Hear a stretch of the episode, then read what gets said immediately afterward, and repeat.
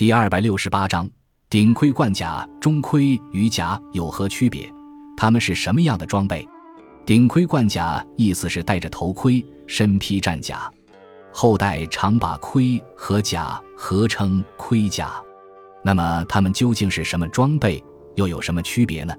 盔在古代又叫手铠，是用来保护头部的装备，多用金属制成，如头盔、钢盔；也用来表达象盔或半球形的，如帽盔。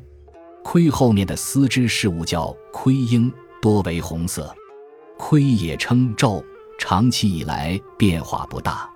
甲胄就是指盔甲。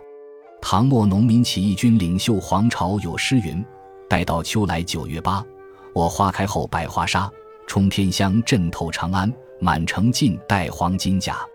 甲是古代军人打仗护身的衣服，一般为皮革制成，士兵用；也有金属制成的，将军用。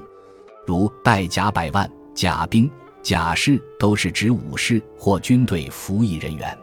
盔甲在中国历史上有着漫长的演变过程，各代盔甲的制式都不尽相同。